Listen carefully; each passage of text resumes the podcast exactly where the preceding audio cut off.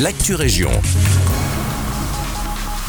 Bonjour à tous, ici Victoria pour l'actu région de ce lundi 5 février. Le restaurant éphémère chez RCN a récolté plus de 50 000 euros pour le Télévis. Pour rappel, RTL et des écoles provinciales du Brabant Wallon présentées chez Arsène. Le but était de récolter des fonds pour aider la recherche scientifique dans la lutte contre le cancer. Le restaurant éphémère était installé à la butte du Lion de Waterloo du jeudi 1er au samedi 3 février.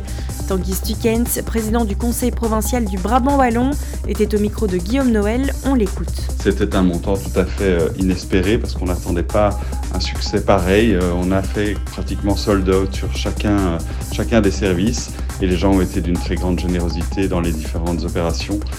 donc c'est évidemment un montant inespéré et de nouveau une grande fierté de voir tant de générosité envers le télévis. Un bilan très positif donc, et pas seulement sur le plan de l'argent récolté. Toujours dans le cadre du Télévis, l'IPET de Nivelles organise une soirée blind test. L'événement aura lieu le vendredi prochain, le 9 février, de 19h à minuit. Les participants formeront des équipes de 6 à 10 personnes et devront s'affronter durant 3 manches.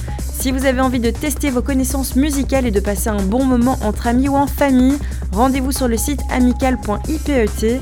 Le prix est de 8 euros par personne en pré-vente et de 10 euros sur place. La ville de Nivelles se prépare à accueillir son célèbre carnaval. Les festivités, qui s'étaleront sur 4 jours, promettent d'offrir un spectacle haut en couleurs et en folklore, réunissant habitants et visiteurs.